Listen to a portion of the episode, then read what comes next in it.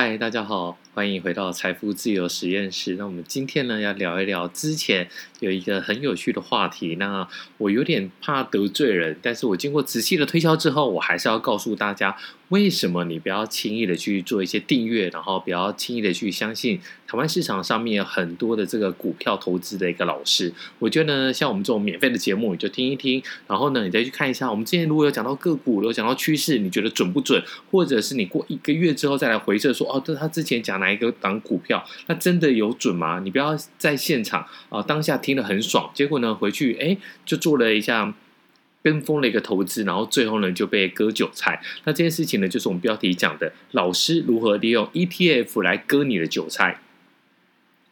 那一般来讲呢，韭菜因为生长很快速嘛，所以大家就认为说呢，如果你是一个菜鸟，不管在房地产或者在股票上面，如果你是随便听信老师，或者是听信达人，或者听信大叔的话，那你可能就会被收割一波啊。那在之前呢，就有一档股票，大家印象应该是非常深刻，那就是国泰五 G 的一个。应该讲主题性的 ETF，那代号是零零八八一。那有个老师呢，他就说我这个呢非常的推荐，我自己呢决定要买很多。那现金部位不够没关系，我从银行拉贷款，那贷款的利率也不高嘛。我拉完之后呢，我去买，然后每年有固定的配息或什么样的，你就可以有一个利差就对了。反正房贷利率大概是一点三一。那如果你这一档 ETF 的投资报酬率有到五趴，那你是不是就有大概四点七趴的一个获利率？好。这个可不可行？这当然可行啊！但是他真的这么好心要告诉你这件事情吗？那个时候呢，因为股票有一度的一个崩跌啊，那崩跌的话也会影响到这些 ETF，那就有人在脸书上面来问他说：“哎，那你到底怎么一回事？老师你还好吗？你手上那么多，而且呢，如果股票崩跌的话，会不会影响到你在之前把这个钱是从？”房贷拉出来的嘛，那你房贷拉出来之后，这笔钱是每个月哦。虽然比如说你拉一千万好了，你不用说一次还一千万，但你每个月一千万的房贷利率大概要还本利摊的话要还大概是五万块钱。就没想到呢，这位老师竟然呢就是直接回说啊，我之前已经卖掉了。那大家就傻眼，说老师你怎么带进没带出啊？你怎么就是哎怎么会把我们带进去，然后最后呢砍了，没有告诉大家那。很多人就是会跳出来说啊，你这样子就是不负责任，啊没有道德好。但有一些更厉害的网友就直接就说了，你这个就是一个割韭菜的一个行为。我们先来告诉大家，为什么 ETF 会有这个溢价？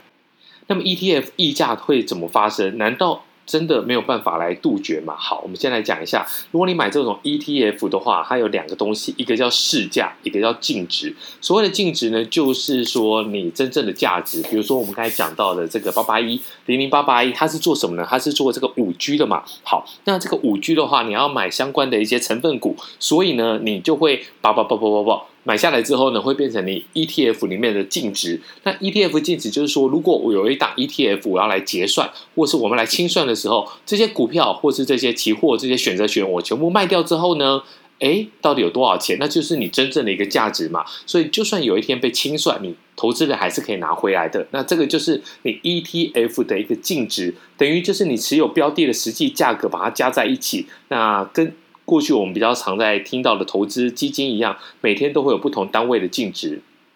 好，那什么叫做市价？市价呢？这件事情就要跟大家讲，你买 ETF 虽然很方便，因为大家都知道嘛，你就可以跟股票一样在市场上面买卖。那很多人都不知道，其实你每天在股市杀进杀出的那个叫做次级市场，那不是首发市场。为什么呢？因为等于说你在现场，你在这个市场里面，比如说你跟我买。或是我跟 A 买，或是我跟 B 买，那是彼此之间在买卖的。那还有一个东西叫初级市场，什么叫初级市场呢？比如说我们刚才讲的零零八八一是谁发的？是国泰嘛？那你直接跟国泰跟券商买的话，这个就是初级市场，你可以直接跟他大批的买。所以呢，我们回到刚刚老师那件事情，我可不可以申购？可以。那每家券商它的一个。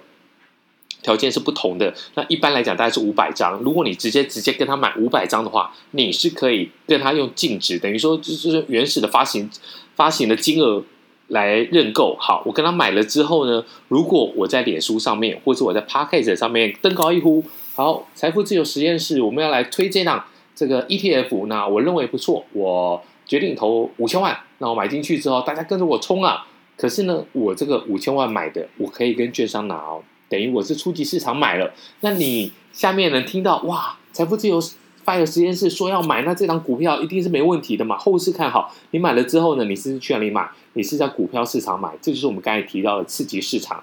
那这个时候，这个老师或是呢，有些人是想要赚钱的话，我是不是可以在初级市场买，然后呢，在次级市场到货给你？那因为很多人买的话，会会变成一个状况，就是溢价。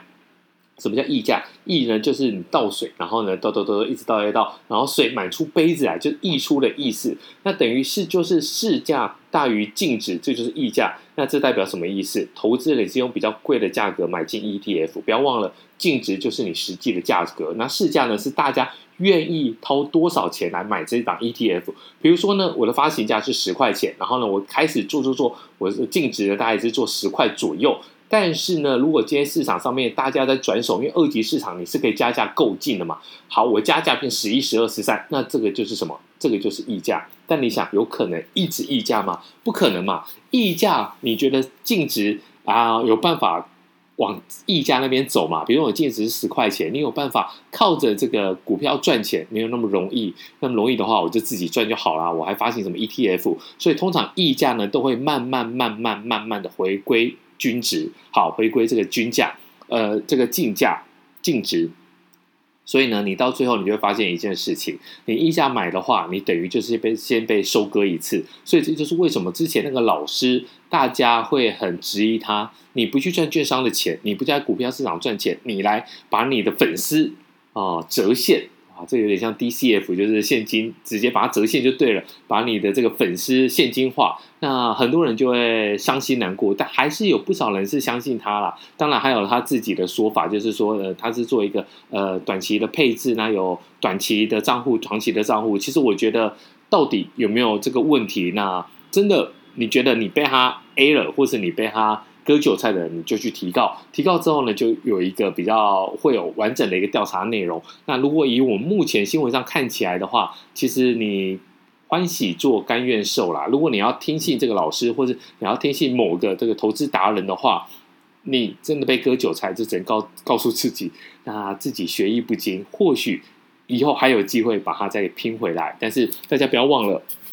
你买这个 ETF 呢，它很明显的就是会有这些不同的价格。那这些不同的价格，你就必须要去仔细思考，你有没有需要用溢价买？我现在就可以很负责的告诉你，就是不需要。你甚至你可以直接自干 ETF，或是你自己把这些你有兴趣的，比如说零零八八一，你这些几张股票，它的持持有成分股都查得到，你把它拉出来自己买，其实也可以。好。那有溢价，我们再加码一个，什么叫折价？就是市值，就是你的净值大于市价，就叫折价，代表 ETF 的这个投资人能用比较价格的便宜的价格来买进。那有没有需要？其实我觉得你也不要去贪这个便宜。你想想看，怎么可能净值？十块钱，你八块钱买得到，那一定是有一些你看不到的一些问题啊，那你就不用太去纠结这个东西啊。那就算有一些冷门的 ETF，因为买卖的挂单量太少，然后呢，容易成高成交在偏高或偏低的价格，